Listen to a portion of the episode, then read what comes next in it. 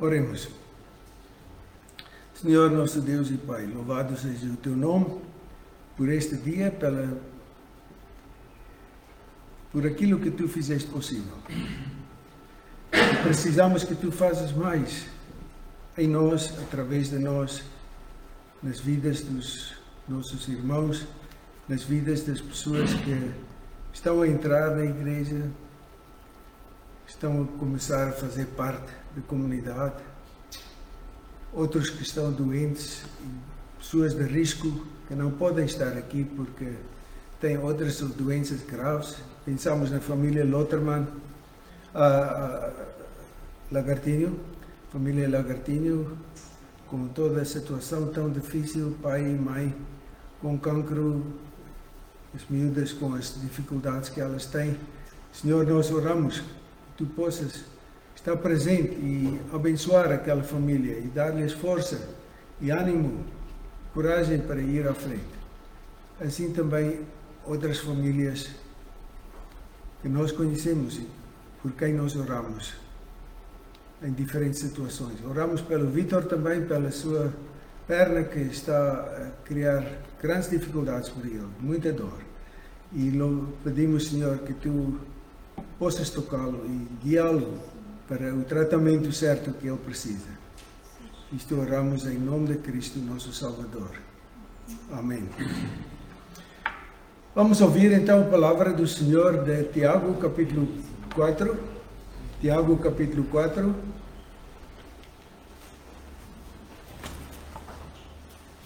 Versículos 1 a 10.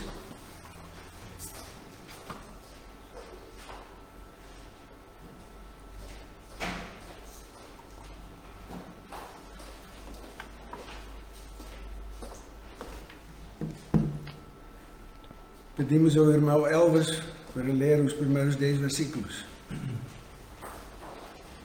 Tiago, desculpa só, Tiago 4. Okay. Ainda não todos estão lá. Tiago 4, versículos 1 a 10. De onde procedem guerras, contendas que há entre vós? De onde, senão, os prazeres que militam na vossa carne? Cobiçais e nada tendes, matais e invejais e nada podeis obter. Viveis a lutar, a fazer guerras. Nada tendes porque não pedis. Pedis e não recebeis, porque pedis mal, para esbanjardes em vossos prazeres. Infiéis, não compreendeis que a amizade do mundo é inimiga de Deus? Aquele, pois, que quiser ser amigo do mundo, constitui-se inimigo de Deus. Ou supomos que em vão afirma a Escritura, é com ciúme que por nós anseia o Espírito, que ele fez habitar em nós? Antes, ele dá maior graça pelo que diz. Deus resiste aos soberbos, mas dá graça aos humildes. Sujeitai-vos, portanto, a Deus, mas resisti ao diabo, e ele fugirá de vós. Chegai-vos a Deus, e ele justificará vós outros. Purificai as mãos, pecadores, e vós que sois de ânimo dobre, limpai o coração. Afligei-vos, lamentai e chorai. Converta-se o vosso riso em pranto, e a vossa alegria em tristeza. Humilhai-vos na presença do Senhor, e Ele vos exaltará. Amém. Obrigado. Podemos deixar aberto a Bíblia. E uh, quando li este texto lembrei-me de, um, de alguém que foi perguntado, ele queria se alistar numa companhia de segurança, então a pergunta foi: O senhor tem experiência de combate? Ele disse: Bem, estou casado há 10 anos. E muitas vezes é a experiência de combate que muitos temos. E é triste quando o casamento é definido por lutas constantes, por pequenas brigas, para quando o nosso casamento, o nosso relacionamento é caracterizado por des desentendimentos, por pequenas manobras para satisfazer os meus desejos. Eu disse que um, o Uh, eu disse que nós somos uh, marcados, às vezes, por uh, no casamento, mas o que eu queria dizer é que a Bíblia usa o casamento, e aqui neste texto a Bíblia usa o casamento como figura, como metáfora para o relacionamento com Deus. E vamos ver que tem algumas referências a isto. Um, não queremos dizer que a vida com Deus é espiritualizar uh, tudo, uh, e é só sobre o relacionamento espiritual com, com Deus. Tiago é, é exatamente o apóstolo ou o servo do Senhor, o escritor, autor bíblico, que não faz isto, que não quer limitar tudo a um relacionamento com Deus e esquece o resto. Ele diz: uma fé que não tem obras é uma fé morta, é uma fé morta. E Paulo também diz a mesma coisa em outras palavras. Jesus diz: não vale a pena chamar-me Senhor, Senhor, e não fazem o que eu mando fazer.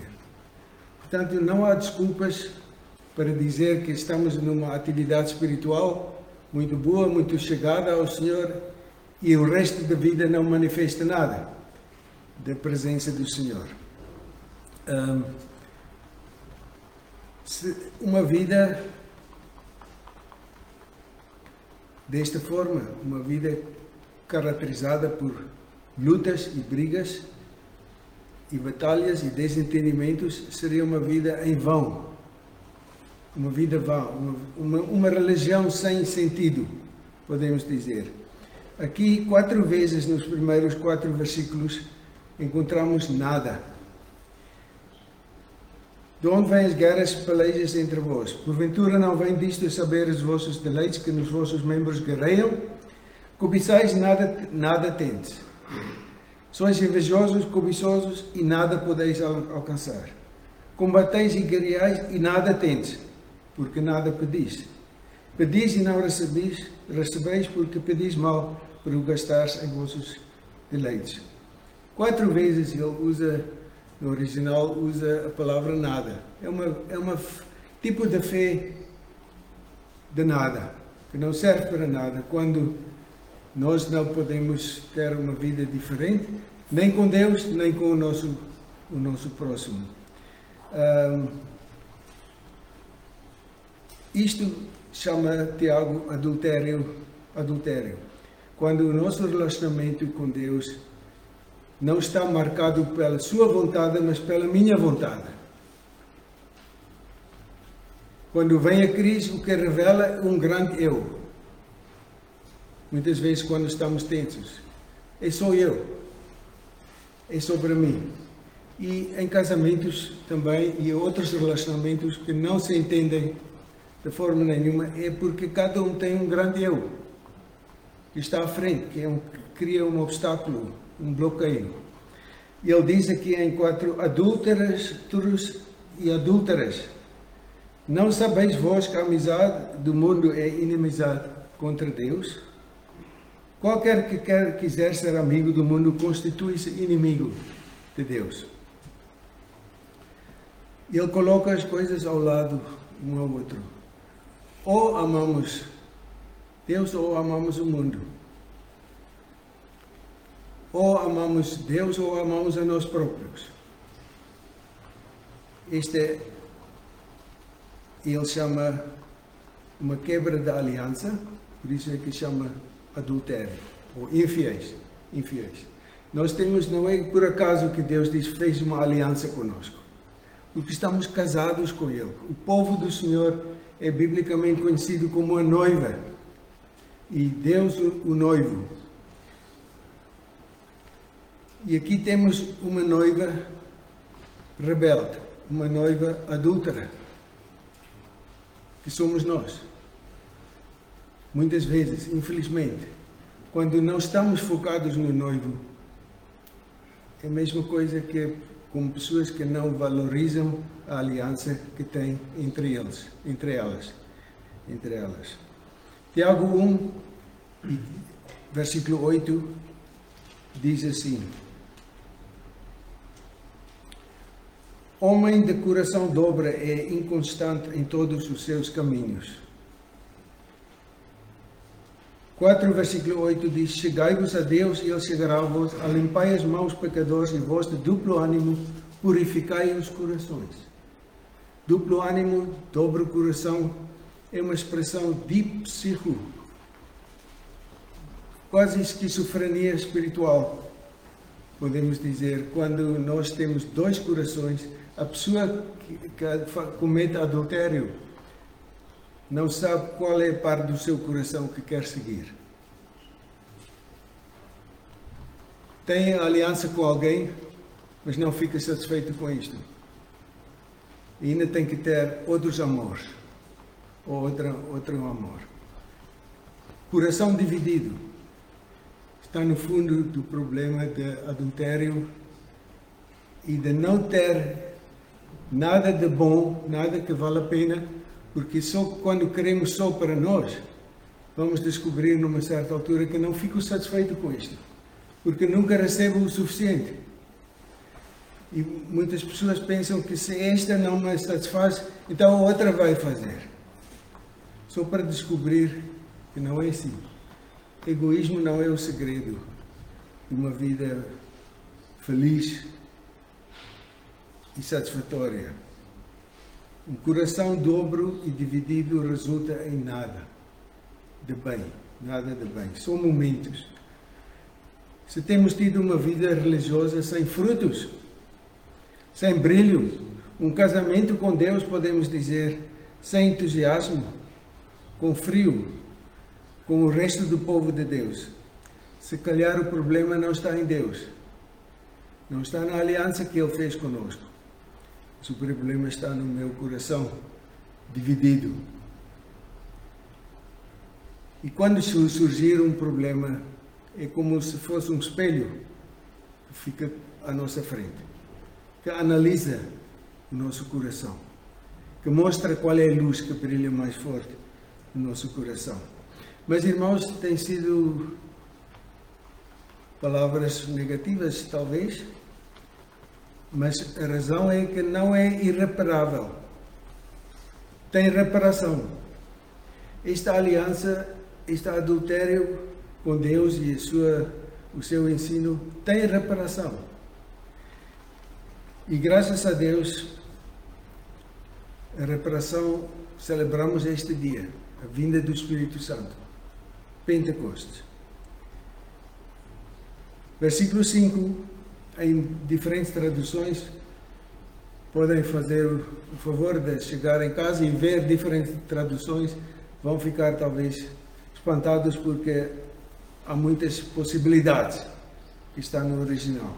Mas aqui nós temos ou cuidais vós que em vão diz a Escritura, o Espírito que em nós habita tem ciúmes. Melhor tradução, penso que está na outra Bíblia, uh, autorizada e revisada, diz: É com ciúme que por nós anseia o Espírito que Ele fez habitar em nós. Ele diz: Temos um Espírito que Deus fez habitar em nós e este Espírito tem ciúmes. O Espírito Santo é como um marido que gosta de sua mulher, mas ela o meio abandonou cometeu adultério e ele procura como trazê-la de volta, como reparar o relacionamento, como voltar a ter aquele amor, aquela união que tivemos. Esta é a boa notícia, que Deus não largou Adão e Eva, mas foi atrás deles. Adão, onde estás? Eva, onde estás? E ele, ao longo da história, tem feito alianças com Abraão, com Isaac, com Jacob. Muitas pessoas durante a história. O povo de Deus no Monte Sinai, quando receberam o documento da aliança, a Torá, ali Deus fez uma aliança, renovou a aliança. Quando entraram na terra prometida, renovou a aliança. Quando voltaram do cativeiro, muitos anos depois, renovou a aliança. E quando Jesus morreu Na noite antes de morrer, ele levantou o cálice e disse, Este cálice é a nova aliança no meu sangue. Portanto, o sangue de Cristo fez possível e faz possível este relacionamento fraco, quebrado, feio, se renovar, se restaurar. É isso que Deus quer fazer em nós. O seu Espírito não nos abandona, tem santo ciúme para que a gente volte unicamente num bom relacionamento com Ele. Lutamos, não lutamos sozinhos. Aliás, não seria possível nós limparmos a nossa vida como pecadores que somos por nós. Precisamos da grande ajuda de Deus. Por isso é que o Espírito Santo, quando veio, foi chamado, Jesus diz, há de vir o Espírito, o grande consolador. Também pode traduzir o grande auxiliador. Porque Ele está ao nosso lado. Jesus diz: o Espírito não vai falar nada de si próprio, vai falar tudo que eu vos ensinei.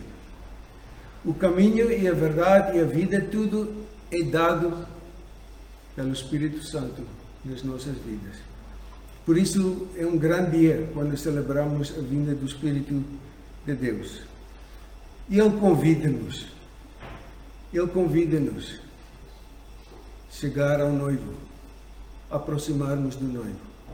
Veja como é bonito o versículo 8, começa assim: Chegai-vos a Ele, e Ele se chegará a vós. Muitas vezes é por pequenos passos. Um dá um passo, outro dá um passo, outro dá um passo, outro dá um passo. Até estarmos juntos outra vez. Cristo fez tudo. O trabalho de Deus está feito. As promessas estão completas. O Espírito Santo veio para nos ajudar. Passo a passo, voltarmos unir-nos singularmente ao Senhor. Mas para isso é preciso purificar o nosso coração dividido.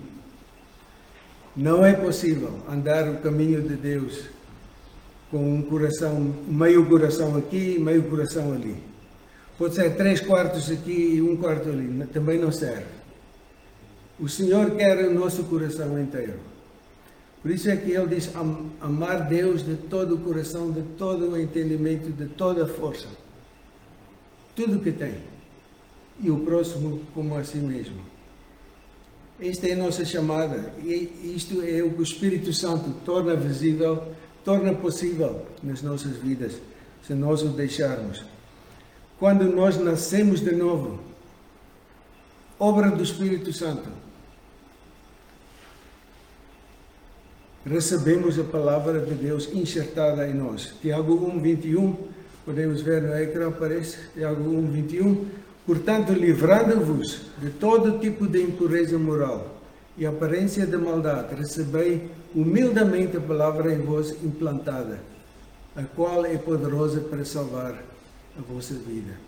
Quando nascemos de novo, recebemos um novo Espírito, o Espírito Santo,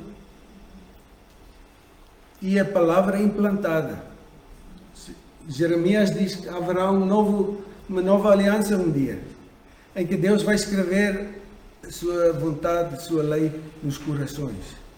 É isso. Nós nascemos de novo pela graça do Senhor. Nós nascemos de novo e recebemos o seu Espírito. Recebemos a sua palavra. Mas também não adianta nada ter um novo carro bonito, carro, segurança paga e tudo mas fica lá na garagem. 10 anos, 15 anos, 20 anos. É meu carro bonito para o ver. Deus deu-nos o seu Espírito e a sua palavra para andarmos com Ele, para servirmos neste mundo, para mostrarmos, para vencermos as lutas, vencermos o egoísmo, para sermos vitoriosos, porque o Senhor é o, o nosso Senhor. A palavra enxertada no nosso coração, implantada. Os homens conseguem implantar dentes e não sei o quê. Transplantar plantas continuam a crescer pela graça de Deus. Mas para reparar este coração dividido, precisamos de Deus, o seu Espírito, a sua palavra. Estes têm que ser os nossos guias constantes. Quer acabar com o adultério? Deixe que o Espírito Santo e a sua palavra inspirada nos guia. É a mensagem de Tiago. Não é sempre fácil, não é sempre sem lágrimas, porque aqui fala também tristeza. Quando descobrimos tantas vezes que é um belo relacionamento que eu tinha com Deus e eu deixei cair isto, é assunto de, orar, de, de, de chorar, de lamentar, de converter-se, arrepender-se. Mas vale a pena, irmãos, porque Ele está à nossa espera. Chegai-vos a mim e eu vos chegarei a vós. Este é o Senhor que nós amamos. Este é o Senhor com quem temos uma aliança maravilhosa. E Ele faz possível voltarmos para esta harmonia que só Ele pode fazer na nossa vida. Não mais uma vida de nada, cheia de brigas, mas uma vida de satisfação, de alegria, de vitória, de louvor, porque eu sinto que eu vivo com Ele pela sua força e pela sua, sua graça. Pedimos ao Vitor para fazer a oração. Se faz favor.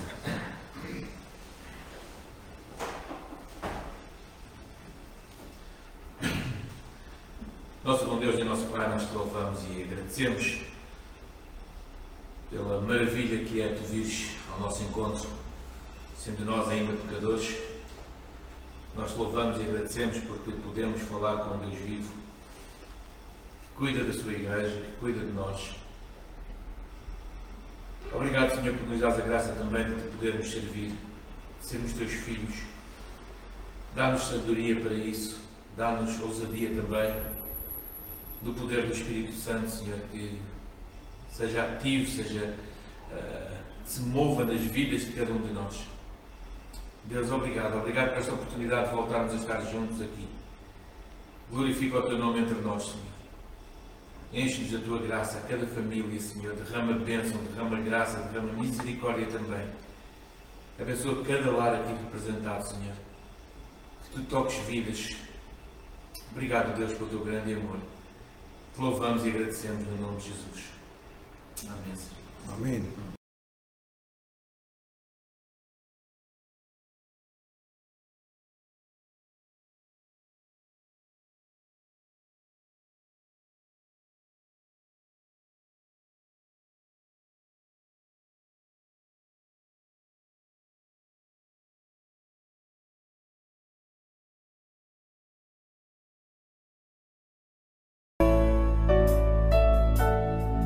Enquanto membros da Igreja Reformada Evangélica, todos temos o privilégio de poder contribuir para a obra de Deus.